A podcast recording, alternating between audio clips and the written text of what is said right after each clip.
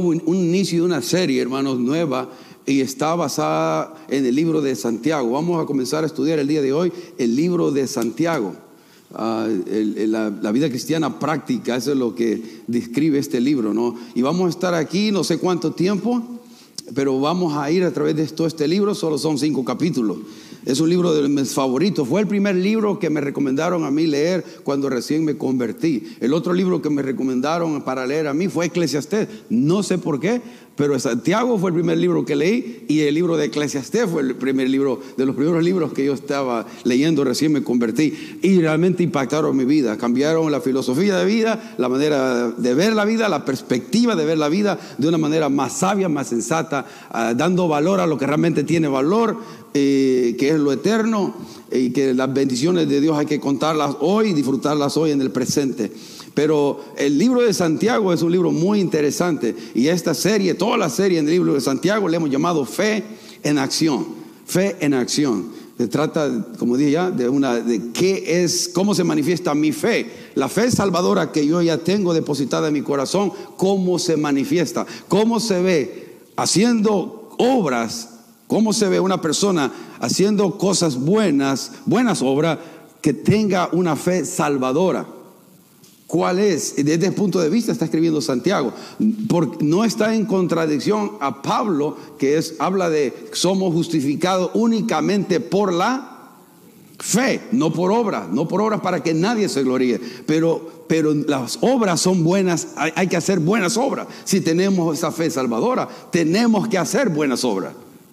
Toda la Biblia, inclusive Efesios 5, del 8, 9 y 10, ahí dice ¿no? que hemos sido Ah, Dios nos ha, salvado para que, para que hagamos buenas obras. No somos salvos por obras, pero somos salvos para hacer buenas obras. ¿no? Entonces eso no podemos dejarlo de, de recordar. Ahora, eso es la interesante. Cuando usted lea el libro de Santiago, está hablando desde el punto de vista práctico de nuestra fe práctico, no de una fe justificadora, la como habla Pablo, sino ahora que ya mi vida, ya mi, tengo esa fe que me justifica delante de Dios, ahora yo puedo, puedo hacer, tengo que mostrar esa fe. Si no muestro mi fe con acción, con hechos, la fe está muerta. Tiene que haber algo que diga, eh, yo tengo la fe salvadora, yo tengo la fe genuina. Tiene que decir algo. Si no, mi fe está muerta.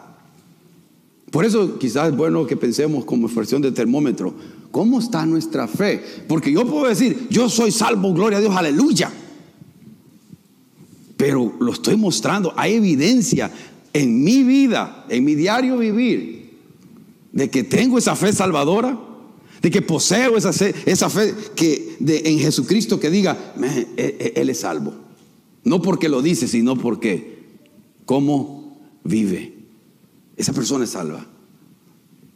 Es, e, esa persona es cristiana. ¿No es bonito cuando alguien le pregunta a usted, ¿sabe, ¿sabe qué? ¿Usted, ¿Usted va a alguna iglesia o algo? ¿No le han preguntado nunca a usted? Qué, bonito es cuando, cuando le, que se ve, tiene algo diferente. Qué bonito que le digan a uno así, ¿no? Y usted se llena así como pavo real. Si soy, aleluya, soy cristiano. Pero qué bonito. Una vez yo venía corriendo, hermano. Me pasó, me pasó. Venía corriendo en Los Ángeles, venía corriendo alrededor de un parque y un muchacho lo venía y ¿sabe qué? Me paró. Me Y me dice, sí, usted, usted es cristiano, usted es hijo de Dios. Ah, corriendo, hermano. Y no sé qué viró en mí. Yo creo que venía una manja de ángeles detrás de mí, no sé qué pasó. Pero lo que sí que me paró así, le digo, y, porque yo con lentes de correr así todo deportivo, ¿no? O sea, y me para y me dice, ¿usted es cristiano? ¿Usted es de Dios? Sí, sí, sí, yo soy cristiano. ¿Por qué? No sé, es que se ve en su rostro algo diferente. Y yo no, yo enojado me he levantado ese día, hermano. No, no, no sé qué miró. Es interesante lo que es lo sobrenatural de Dios, que nosotros mismos sabemos no, no, a veces no nos damos cuenta de que la presencia de Dios está en su vida. Está en su vida. Ahora, hay algo diferente, pero qué lindo que con nuestros hechos también lo miren. Que con nuestra vida también lo miren y que sepan que somos hijos de Dios. El libro de Santiago nos va a retar a muchas, en muchas áreas pero porque es práctico el libro, de los más prácticos de, de, todo, eh, eh, de toda la Biblia. Y es el libro que se considera el libro más antiguo de todo el Nuevo Testamento. El libro de Santiago fue el primero que se escribió por la manera que está escrito. Van a encontrar ustedes que Santiago cita mucho al Sermón del Monte. Por alguna razón, eh, mucho cita a Jesucristo en el Sermón del Monte. Ay, usted lo puede leer, hermano, el libro de Santiago en 15, de entre 15 a 20 minutos, despacio. 15 a 20 minutos. Yo ya lo probé, hermano. Le así, solo para no hablar aquí mentiras. Me, lo puse a leer y despacio, sin estar viendo el tiempo, sin carrerar, solo terminé, paré. Cuando ya terminé de meditar, 17 minutos. 17 minutos me había llevado. O sea que les doy ese reto a usted, que lo esté leyendo. Léalo. Vuélvalo a leer, vuélvalo a leer. Y algo Dios le va a ir mostrando cada vez que usted lea. Y esa es la manera de digerir la palabra de Dios. Solo tiene cinco capítulos, tiene 108 versículos y posee 200, 2.309 palabras. Es todo lo que está contenido en este libro. ¿no? El contexto histórico de este libro, como lo dice en Santiago 1.1, si abre ahí en Santiago 1.1, dice, Santiago, siervo de Dios y del Señor Jesucristo. ¿A quiénes? A las doce tribus que están en la dispersación, o sea, en el exilio, fuera de, Jerusalén. A estos son, les está hablando, Santiago tiene en mente a los judíos que se han convertido al cristianismo, son cristianos Ah, mesiánicos, le podemos decir, que se han convertido al cristianismo, que están, debido a, la persecución, andan por todos lados del mundo. Entonces esta carta fue dirigida para todos los que están fuera de Jerusalén, huyendo por la creen muchos por Herodes Agripa I, que está persiguiendo a la iglesia y ellos andan huyendo por todos lados. Ah, ese es el contexto histórico de Santiago, creyentes judíos que están dispersos o están en el exilio, fuera de ahí. Y, eso es por, la persecución que, se que, están, que están sufriendo. El énfasis del libro, eh, en pocas palabras, va a ser en la fe práctica por parte de nosotros los hijos de Dios o del discípulo de Jesucristo. La fe práctica, eh, gozo y paciencia en medio de las pruebas. Ese libro siempre vamos a los primeros versículos a hablar acerca de las pruebas, ¿no? Vamos a ir ahí y vamos a estudiar eso despacio el próximo el próximo vez que abramos este libro. Ah, la naturaleza verdadera, la sabiduría. hay dos clases de naturaleza, una, o dos clases de sabiduría. Hay una divina y una demoníaca. ¿No? Ah, vamos a estudiar eso. Eso es el énfasis que está ahí. Las actitudes que deben tener los ricos hacia los pobres. Ahí lo enseña Santiago. El abuso de la lengua y su uso apropiado de ella en el Antiguo Testamento hay varios Jacobos, hermano. Cuando usted, ¿por qué se le llamó Santiago? Realmente Santiago se está refiriendo a, Jacobo. ¿Por qué se le puso Santiago? Digo yo. Pastor, después me explican. porque, porque, digo, no está mal, pero en sí es, viene del latín. San Jacob, Santiago. O sea, pero le pusieron el nombre más combinado con latín. Pero el, hebreo, el, griego es Jacob, es, Jacobo. Y debería ser ese, pero no está mal. Estoy diciendo, le pusieron así. Y, y cuando refiramos a Santiago, no está pecando tampoco. No estamos pecando. Santiago es igual a Jacobo. Pero en la Biblia hay cuatro Jacobos. Y esa es una de las cosas que quiero que tengamos en mente. Está primero Jacobo, el hijo de Zebedeo, hermano de Juan. Y usted lo puede ver eso en Mateo 4, 2. También está Jacobo, hijo de Alfeo, en Mateo 10.3 puede ver referencia a este Jacobo. También está Jacobo, padre de un apóstol llamado, llamado Judas, en Lucas 6, 16, no Judas el Iscariote, ¿no? Eh, eh, ese es otro Jacobo. Y este, Jacobo, el medio hermano de Jesús, ¿no? El medio hermano de Jesús que tradicionalmente le llamaban el justo. De ese, él es el que escribió este libro de, Santiago, el medio hermano de Jesús. Ahora, es interesante que desde entrada él le dice, siervo de Dios y del Señor Jesucristo, a su, a su medio hermano. ¿Qué tuvo que pasar para que su medio hermano se postre delante de su medio hermano Jesucristo para que le diga, tú eres Dios, tú eres Dios y, y tú eres mi Señor? ¿Usted le dirá eso a un medio hermano? No, creo que le digamos eso a nadie, a menos que haya pasado algo que haya afectado a Santiago o a Jacobo, o a Santiago, voy a decir siempre mejor, a Santiago, de que, de que mostró a él, le confirmó a él, este no es cualquier hombre, este es el Hijo de Dios. ¿Y qué cree que fue ese hecho? La resurrección, ¿alguien dijo? La resurrección. Claro, si yo miro a mi medio hermano que me dice, me voy a morir, a los tres días me levanto, y eso pasa, este, este, este es Dios.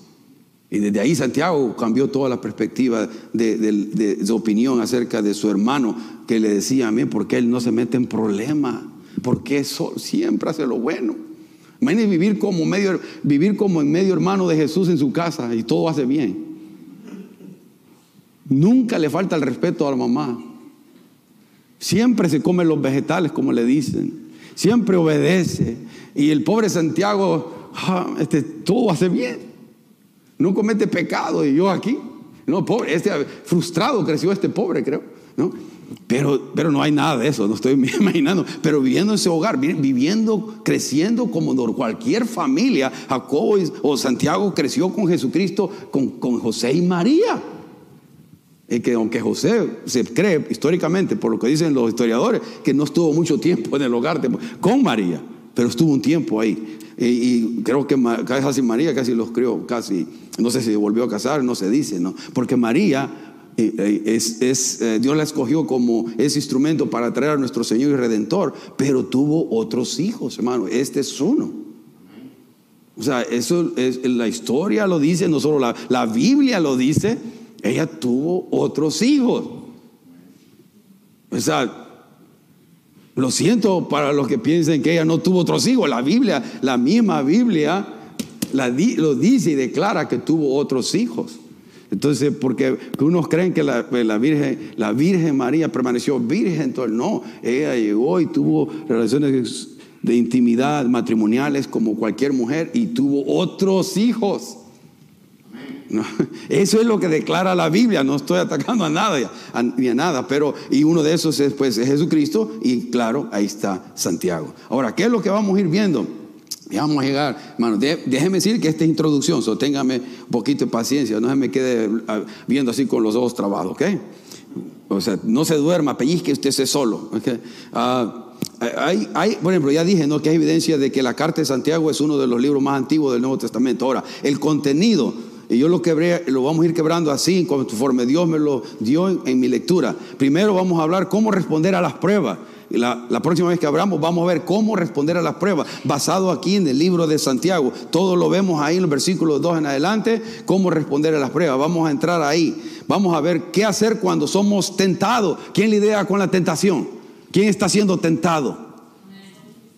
A ver, levante las manos, ¿quiénes son tentados? Hay unos que no lo levantaron, gloria a Dios. Wow. No, son tentados. Wow. Todos somos tentados, hermano. Sin excepción. De alguna manera o de otra. Pero ser tentados no es pecado. Es ceder a la tentación es pecado. Pero todos somos tentados. Pero ¿cómo vamos a responder? Ahora, ¿qué hacer? Otra cosa que, que está hablando aquí Santiago. Hacer buenas obras como resultado de la fe que profesamos. Tenemos que hacer buenas obras por resultado o como consecuencia de la fe que profesamos. Eso es lo que vamos a estar viendo aquí. No hacer a sección de personas. Uh, ¿Cuánto necesitamos ese mensaje hoy en día? ¿No? Remover toda parcialidad. No hacer a sección de personas.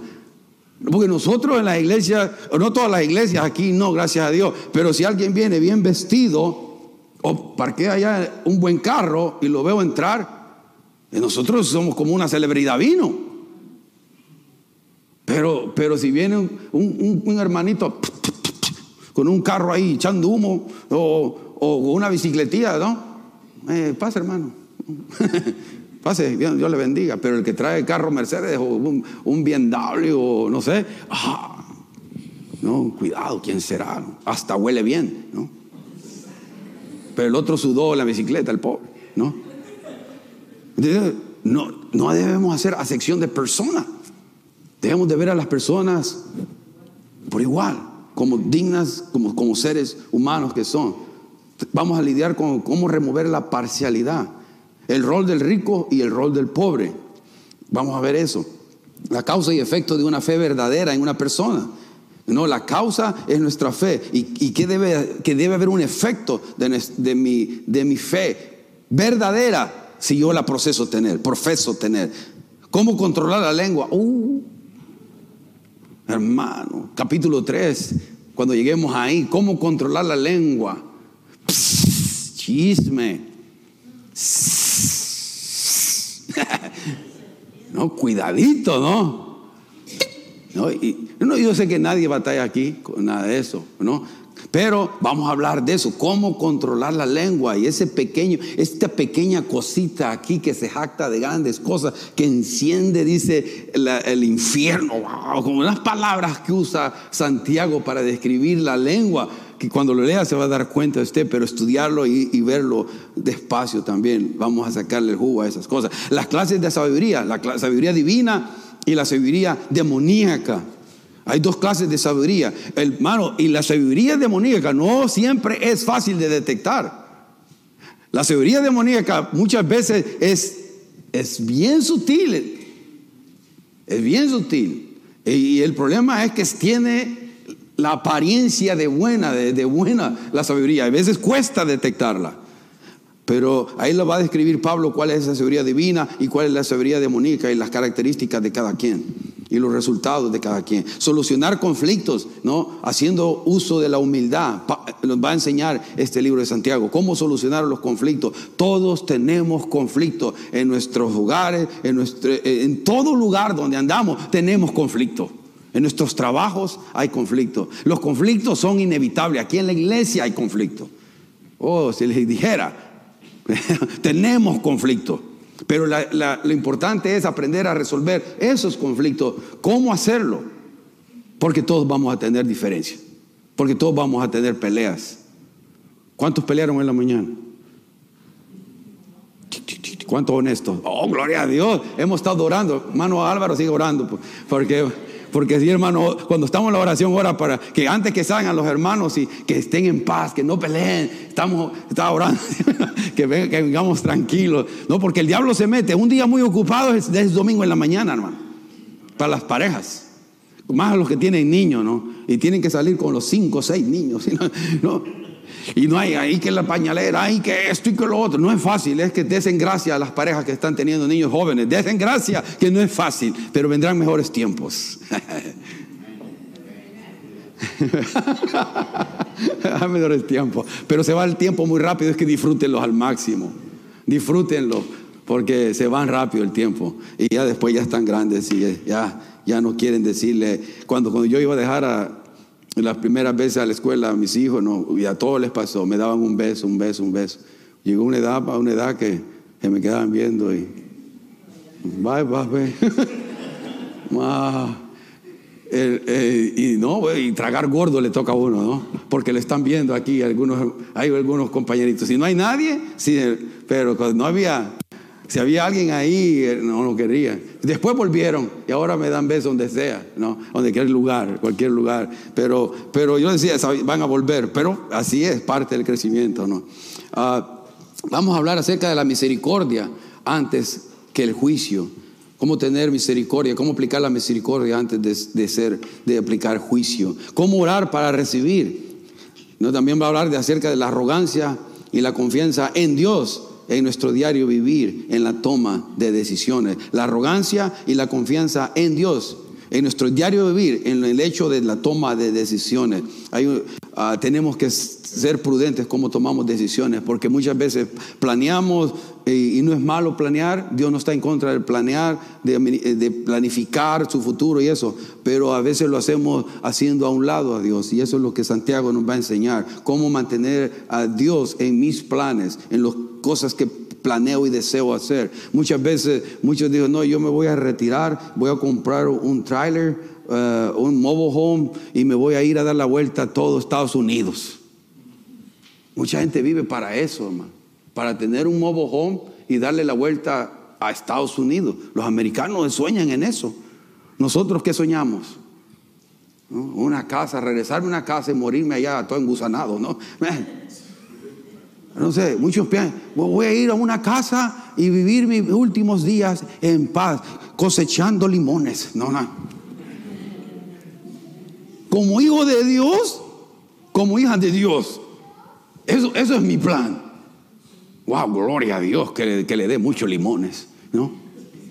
Wow. O sea, tenemos que, yo le digo, mi convicción es vivir sirviendo al Señor hasta que me muera. Aquí voy a estar. Dios le bendiga, hermano. Y si Dios me da, aquí a donde sea que Dios me tenga, pero sirviendo al Señor. Ese ya fue, está decidido, hermano. Y si Dios me llama mañana, me llama mañana. Pero yo voy a servir al Señor hasta que decidido en lo que Él quiere como Él quiera. Sí, yo tengo planes, tengo mis, mis propias ah, ideas de las cosas, pero ah, Señor, será esto de ti, Señor, esto es tu voluntad, Señor, esto quiero hacer, pero es de ti esto, quiero, quiero tu guianza, quiero estar donde lo que tú quieres que yo haga, pero mi intención es glorificarte, servirte. Amén, qué lindo será que me mis, mis días lo pasaría con el apoyo de la iglesia plantando iglesias en otros países y entrenando a otros para plantar iglesias. Qué lindo sería que Dios me permitiera eso, que nos permitiera eso como iglesia, no solo a mí, sino a otros hermanos aquí que están presentes. No, que nos llame a plantar iglesias en otros lugares y, y, echar adelante el Evangelio. Hermano, no es fácil, pero se puede con la ayuda del Señor. Pero vivir, vivir o morir trabajando en la obra del Señor, porque eso da vida. Lo vimos el testimonio de la mamá del pastor Dam, cómo tiene vida la hermana. Aleluya, hermano. Ya quisiera yo tener la media vida que tiene, hermano. 12, 12 este, devocionales tiene. 12, hermano. Y no, no tiene tiempo para estarse quejando de sus dolores, hermano. Ya tiene que preparar otro estudio. ¿Me entiendes? E, e, eso no está. Y, mire, le costó ya caminar aquí, pero se oía como que fuera una, de 15, de 20 años, hermano. Gloria a Dios. El servir al Señor tiene, tiene su sentido. Míreme a mí, a los 70, ¿cómo estoy? no, no solo para que. Pero ya vamos, a ver ahí, va. Hace 56 años voy a cumplir, hermano. Entonces, ahí ya tengo unas canitas por acá dice, ¿cómo responder cuando somos tratados injustamente? ¿Cómo vamos a responder? Santiago nos va a enseñar. Vamos a hablar acerca de la oración de fe, ¿no? La oración de fe. Ahora, todo esto nos reta algo. Mire, quiero que miren un dibujo aquí en la pantalla. ¿No puede conseguir una? Una balanza, pesa, ¿cómo le llaman ustedes? Balanza, ¿verdad? Algunos llaman pesa porque pesa, no sé, pero balanza Ahora, el punto de Santiago es este, hermano. Si en una balanza pongo mi vida, en un lado pongo mi vida y en el otro lado de la balanza pongo la palabra de Dios. ¿Cómo, cómo está mi vida? Si pongo, por un lado está mi, ahí estoy yo, y el otro lado está la palabra de Dios. ¿Será que está más o menos mi vida balanceada, equilibrada a la luz de las enseñanzas de la palabra de Dios? ¿O cómo está? ¿O está estamos menos así o, estamos así. Así es la vida de muchos, ¿no? O sea, ¿será que así está mi vida? Que mi vida está, no está controlada, balanceada, equilibrada por la palabra de Dios, porque esto sería más o menos lo normal. Cuando yo lo que leo pongo en práctica, eso es lo que Santiago nos va a enseñar. Lo que leo en la palabra de Dios, eso es mi guía, es como yo vivo. Esto lo aplico a mi vida, a mi vida matrimonial, a mi vida como padre, como hijo, como trabajador. Todo, yo lo como discípulo pues del Señor, mi vida está equilibrada o está toda desbalanceada, ¿no? La palabra, la palabra de Dios sería, la palabra de Dios sería que pesa pesa mucho, ¿no? Para nosotros así sería más y nosotros no la estamos poniendo en práctica o, está, o estamos así, equilibrados, más o menos, queriendo. Eso es lo que debemos desear. Eso es lo que nos va a retar Santiago, que nuestra vida esté balanceada, equilibrada a la luz de la escritura. Este es quien nos guía, esto es quien dirige mi vida. Y como hijos de Dios, en cualquier área de su vida, en cualquier área que, tomemos en la toma de decisiones o cómo es mi estilo de vida, será, hermano, que si alguien me ve fuera de estas paredes, sabe que soy hijo de Dios por cómo hablo, porque cómo, cómo trato a los demás.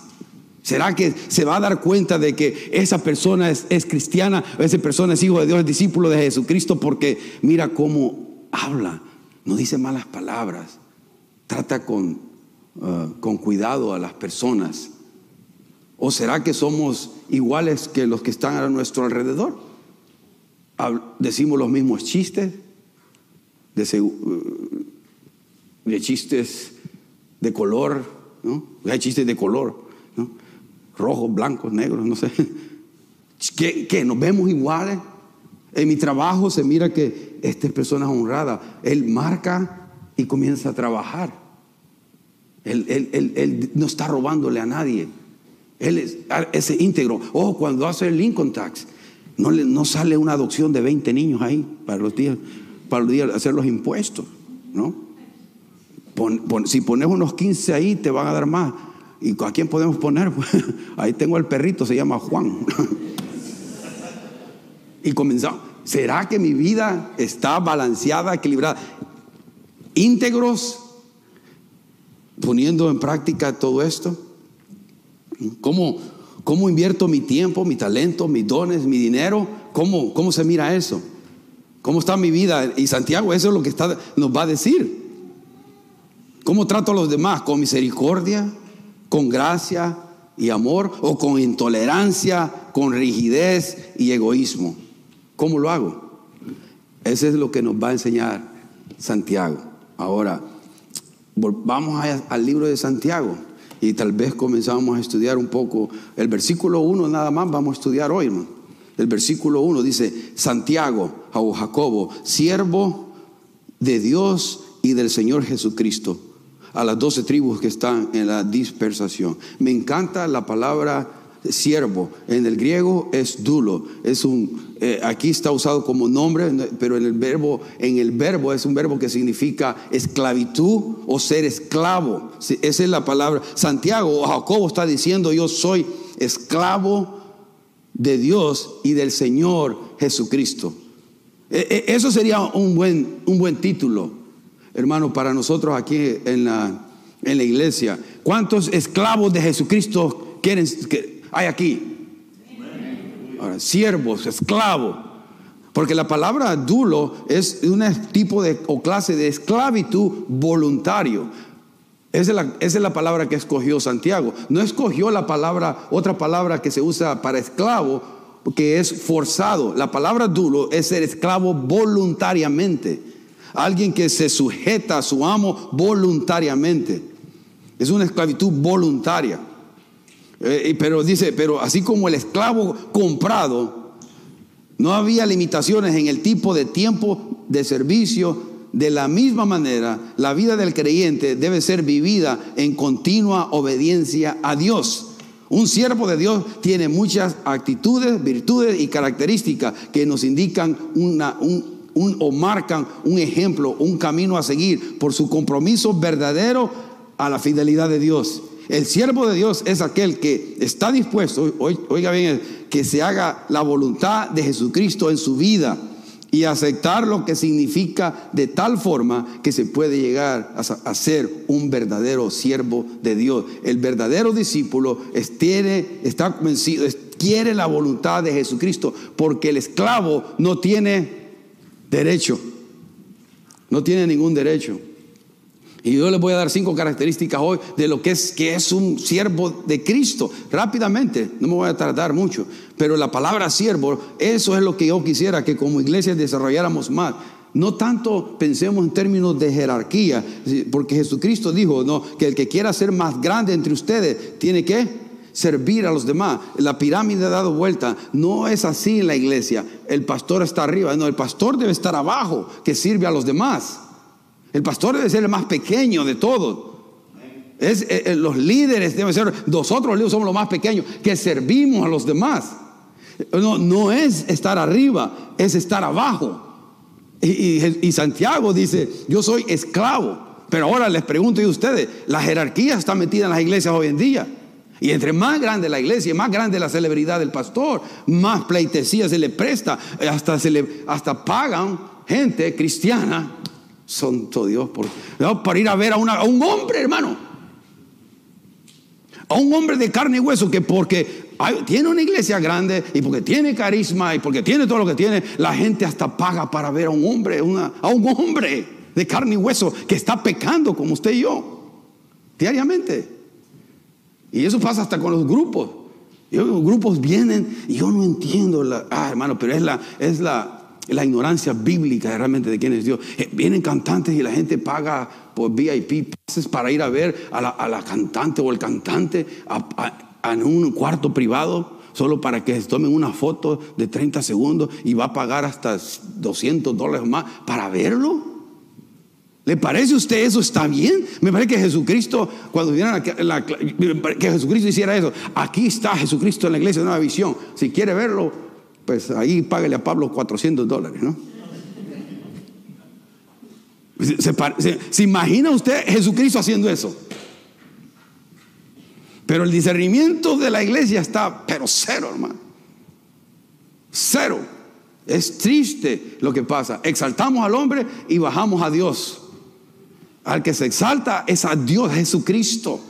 Y gloria a Dios por los buenos siervos. No estamos en contra de buenas iglesias, de que haya iglesias prósperas, bendecidas, pero es de los siervos de Dios mantenerse el lugar en el lugar correcto. Somos de los pastores y los líderes y más los que Dios les ha bendecido con la iglesia así, mantener una postura bíblica sensata y no se, porque la iglesia misma les arruina su ministerio al llenarlos de alabanza de, tanto, ¿no? Ah, y, la palabra aquí me encanta, siervo, esclavo, esclavos somos, esclavos somos del Señor. ¿Y, y es un digno, digno título y lo debemos lo debemos usar con orgullo. Yo soy esclavo de Jesucristo, para Él vivo, para mi Señor, para darle gloria a Él. Y lo que Él me dice hacer, yo hago. Lo que Él me dice decir, yo digo, porque Él es mi jefe. Él es el que manda, yo no mando. Qué diferente cristianismo tuviéramos. Y la gente allá afuera, una gente fuera salva, si hubiera más en unidad en nuestro cristianismo y no tanto de ir de evento, evento y evento. Porque gloria a Dios que los eventos hicieran algo, a algunos les sirve de algo, pero en forma general las iglesias siguen apáticas, frías y sin el fervor cristiano, ni la obediencia cristiana, ni dentro ni fuera de las iglesias, viviendo dobles vidas a veces. Y ese es el, cuadro de la iglesia. Por eso el libro de Santiago nos tiene que retar a ser buenos hijos de Dios, a ser buenos esclavos de Jesucristo, buenos siervos de Cristo. Para Él es que lo hacemos absolutamente todo. Las características de un siervo de Cristo, la primera, se las digo, se, niega a sí mismo. Se niega a sí mismo. Eh, dice así, si alguno quiere venir en pos de mí, niéguese a sí mismo, tome su cruz cada día y sígame, porque todo el que quiera salvar su vida, la perderá. Y todo aquel que pierda su vida por causa de mí, la salvará. El, el verdadero siervo de Dios se niega a sí mismo se niega sus deseos, su, comodidad. hermanos, todos podemos hacer algo para Cristo Jesús. Absolutamente todos los que están acá, los que me están viendo allá, todos podemos hacer algo. Absolutamente todos. No hay nadie que diga, es que yo no puedo hacer nada. Nada puedo hacer. Nadie le está diciendo que traiga el sermón el próximo domingo. Pero podemos hacer algo ponerse a disposición de Dios. Cuando hay eventos, puedo, hermano, allá estuve yo con el cartel con gozo. ¿Quién no puede levantar un cartel? Dígame, a ver, ¿quién no puede levantar un cartel? No, hay pocas personas que pueden decir yo no puedo porque físicamente no están bien. Pero la mayoría podemos, levantar un cartel o decirle a alguien, Cristo te ama, ven. Ahí hay agua, y el agua que está aquí es agua que te va a dar agua vida. no, ahí hay comida. Oh, qué lindo. Lo hacemos todo en el nombre de Jesús, no para llamar la atención a la iglesia, sino para llamar no, a la atención a Jesucristo, a Dios. Neguémonos, aprendémonos, para ser un verdadero siervo, esclavo de Cristo, tenemos que negarnos. La otra característica de, un, de un esclavo es ser humilde. Es ser humilde. Humíllate bajo la poderosa mano de Dios y deje que Él lo exalte cuando sea tiempo.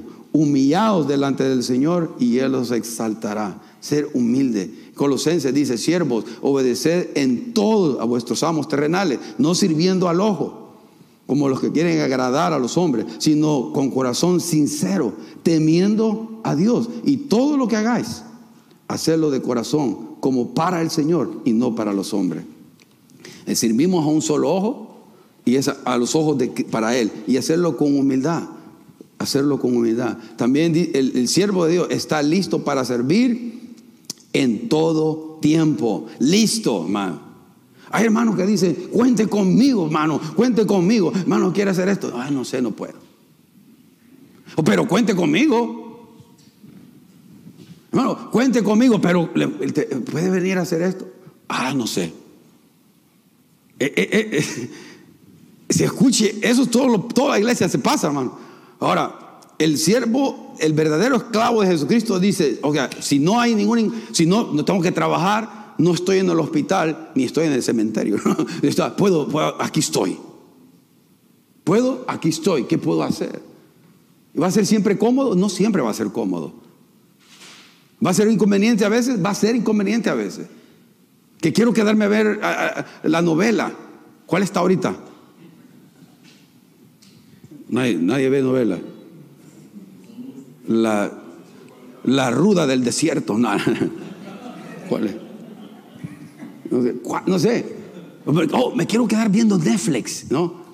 Eh, y, ahí en el aire acondicionado con el ventilador, ¿no? Ah, qué rico, Netflix, veo una película. Pero hay algo que puedo ir a la iglesia a hacer, o puedo ir a un estudio bíblico, pero prefiero quedarme en Netflix. Y después me levanto todo Netflixiente, enojado, irritado.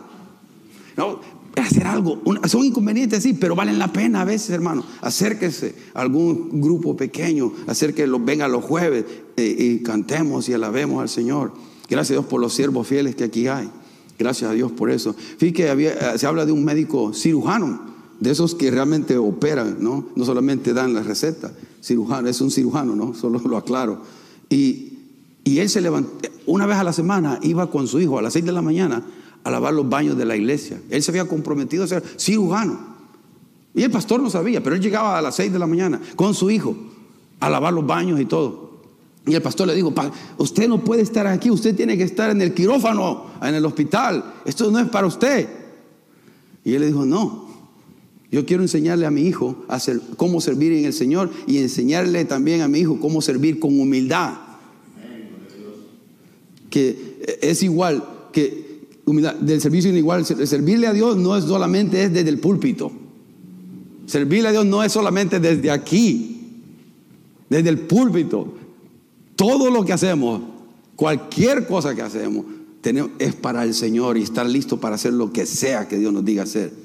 Si es de barrer, barrer, trapear, trapear, lavar baños, le digo, yo lo hice por años allá en la iglesia, donde yo vengo, lo, hicimos, los varones lo hacíamos todos los lunes, lavábamos, limpiábamos la iglesia, los varones de la iglesia.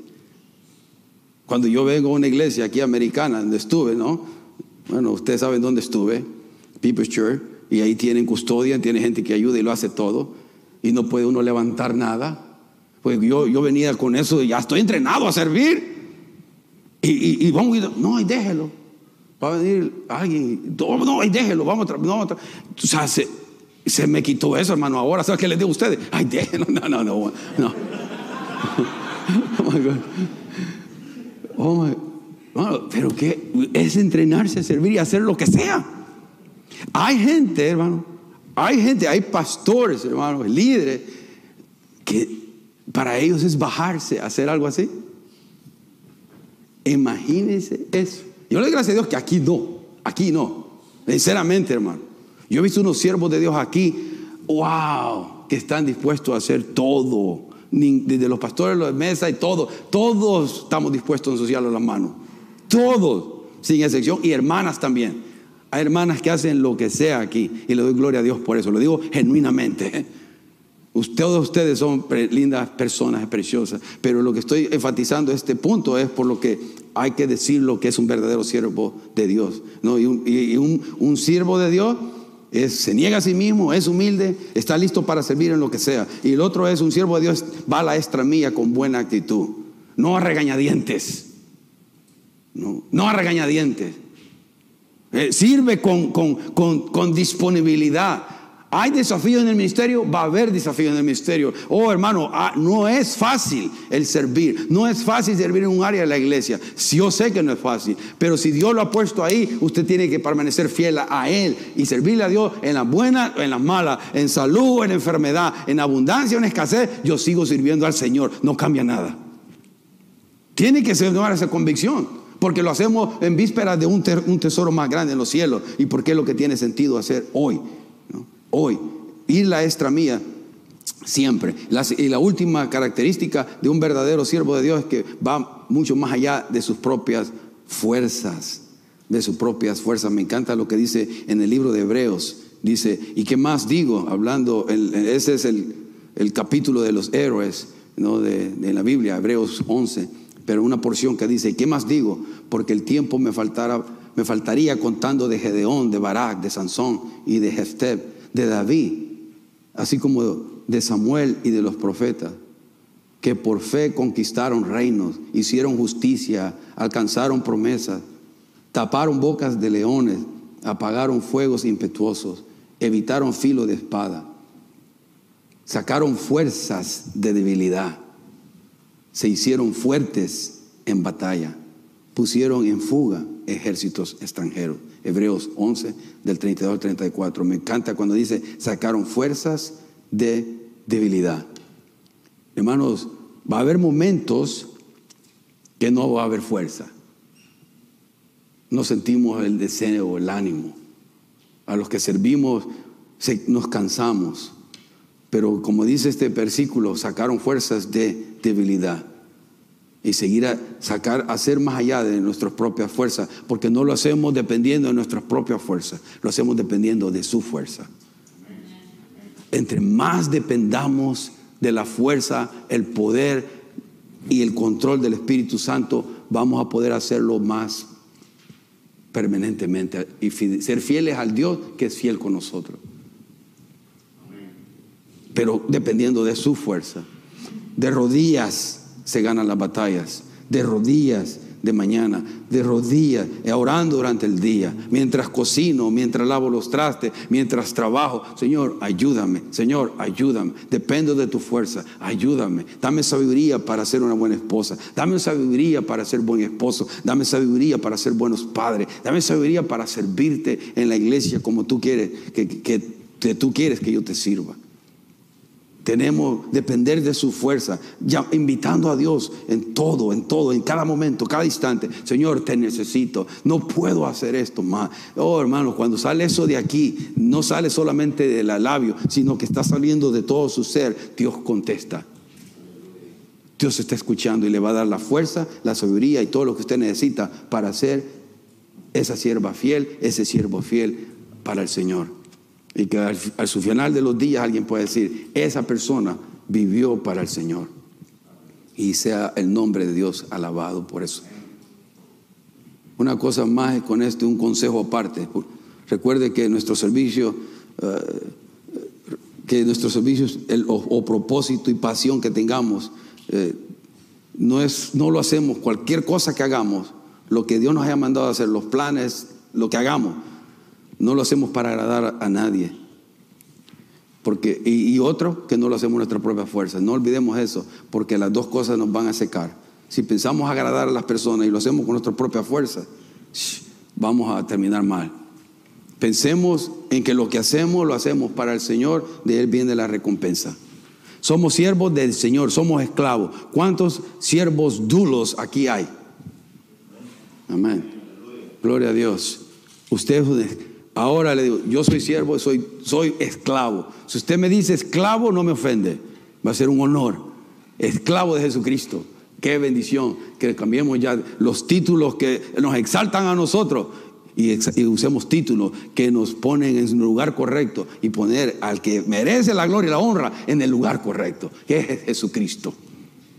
Dios porque Él nos salvó. Cuando usted y yo estábamos, unos estaban en alcoholismo, otros estaban en tristeza eh, o depresión, otros estaban en muchas otras cosas, ¿no? Lo que sea de lo que Dios lo haya rescatado. A mí del enojo, sin propósito y vacío en la vida. Dios nos rescató y nos ha puesto aquí con un propósito, llevar cuanta gente sea posible al cielo lo más que podamos. Y mientras tanto en ese hacemos eso, tenemos propósito en nuestra vida y los planes de Dios se cumplen porque se cumplen. En la vida del que está frío como el que está caliente. El que está frío, algo vendrá que lo va a calentar. Algo vendrá que Dios le va a decir, oh, te compones porque te compones. Algo va a hacer el Señor. Y yo, pero el que está caliente, Dios va a hacer algo también para mantenerlo caliente. Para mantener ese fervor y ese ánimo. Pero todos vamos a estar metidos. Como hijos de Dios, dice la Biblia, eh, horrendas cosas caen en manos de un Dios vivo. Si usted es hijo de Dios y no le teme a Dios y sigue haciendo y deshaciendo como usted quiera, a mí me asusta eso. Me asusta porque si Dios no hace nada, entonces tendría que quitar Génesis, Apocalipsis y muchas cosas acá. Pero el que es hijo de Dios, si es hijo de Dios y usted sigue haciendo y deshaciendo como usted le dé la gana, disciplina tiene que venir. Corrección en amor tiene que venir por nuestro propio bien, para nuestro propio beneficio. Es que Dios nos ayude a disfrutar la vida cristiana de la manera que Él quiere que lo disfrutemos y a gozarnos en el Señor de la manera que Él quiere que nos gocemos, sirviéndole. Señor, gracias por ser esclavos tuyos, Señor. Gracias porque somos inmerecedores de aún ser llamados esclavos, Padre. Porque tú sabes cómo estábamos. Porque tú sabes que no éramos nada, que estábamos vacíos. Yo recuerdo claramente en aquel lugar, Señor, aquel parque donde me iba a llorar, sintiéndome solo, sintiéndome vacío. Y ahí tú me visitaste, ahí tú me hablabas ya. Aunque no me daba del todo cuenta, tú ya me, llamaste y me llamaste y cuando me llamaste me agarraste bien y me has mantenido sirviéndote, Señor. Pero Señor, la carrera no termina, falta lo que tú tengas deparado para mí, falta. Y cada uno de mis hermanos aquí tiene una carrera de fe, un, que la terminen fuerte, man, que la terminen fuerte en ti, Señor. Danos ese agradecimiento en nuestros corazones de servir a un Dios bueno de servir a un Dios fiel, de servir a un Dios que no nos paga conforme a nuestras transgresiones. Señor, y a veces como hijos tuyos nos apartamos de tu palabra, nos apartamos de tu iglesia, nos dejamos de congregar, nos dejamos de buscarte en, nuestra en oración, en, la lectura, en la, oración, en la lectura de tu palabra, en la oración íntima en nuestros hogares. Y poco a poco nos vamos enfriando. Señor, perdónanos si hay alguien aquí que está haciendo eso, ayúdalo, ayúdanos, ayuda a esa persona que nos ve también a través del internet, que está pasando algo así. Que tu Espíritu Santo le llame de nuevo y que sea obediente a ese llamado y que pueda postrarse delante de ese Dios que un día ella o él proclamaba como su Dios y Señor. Pero ahora, Señor, te pedimos que haya un cambio radical en nuestra vida. Un cambio radical, que comencemos a pensar nuevamente. ¿Qué piensas tú de que cómo estoy yo haciendo las cosas? ¿Qué piensas tú de cómo realmente yo estoy actuando? Si no es de tu agrado, Señor. Si no es de tu agrado, perdónanos, Señor, y y perdona a aquella persona y despierta su sensibilidad a ti de nuevo para que pueda volver de nuevo a tu camino, a esa relación de intimidad dinámica y viva y no solamente proclamarlo de nombre. Señor, ayúdanos a ser fiel a ti, a cada uno de nosotros. Nos apartamos, cosas del mundo nos distraen. La carne es débil y, y quiere ir detrás de lo, de lo que es, no es puro, no es limpio. El mundo con sus distracciones también tiene su poder, pero también dice tu palabra que el que está dentro de nosotros es más fuerte el que está en este mundo. También dice tu palabra que tu Espíritu Santo nos da el poder para resistir la tentación. También dice tu palabra que, que nos acerquemos a ti y el diablo huirá de, vosotros, de nosotros. Es que ayúdanos, Señor, a depender de tu fuerza y no de nuestra fuerza. Y que todo lo que hagamos lo hagamos para los únicos ojos que importan, que son los tuyos. Y claro, Señor, nos importa edificar a la iglesia, nos, importa ser de bendición a, a nuestros hermanos. nos importa, pero no pagar, que no pague ese, el, el precio de mi fidelidad a ti por recibir eso antes. Tú mereces la señoría y la supremacía en mi corazón y en el corazón de cada uno de tus hijos. Llévanos con paz y bendición. Esta semana podamos enfrentar las vicisitudes, problemas, obstáculos en fe y confianza, no en temor. Si alguien está batallando con salud, enfermedad o necesita trabajo, provéele trabajo, Señor. Pedimos para que tú proveas trabajo al que está deseando trabajar y no tiene trabajo en este momento. Te pido en el nombre de Jesús que proveas para las necesidades de cada uno de tu pueblo, Señor. Y si nosotros podemos hacer algo por esa persona que tiene una necesidad, ayúdanos, indícanos y le llevamos unas libras de frijol, de arroz o alguna ayuda, Padre. Ayúdanos a tomar acción también, no solo a orar. Ayúdanos a ayudar, Señor. Bendice al que está desanimado espiritualmente, vuélveles a animar y tráenos con tu bendición el próximo lunes o día que nos reunamos que donde vayamos y podamos disfrutar de tu presencia otra vez más, una vez más. Bendícenos, gracias por todo lo que tú has hecho y lo que seguirás haciendo. En el nombre de Jesús. Amén.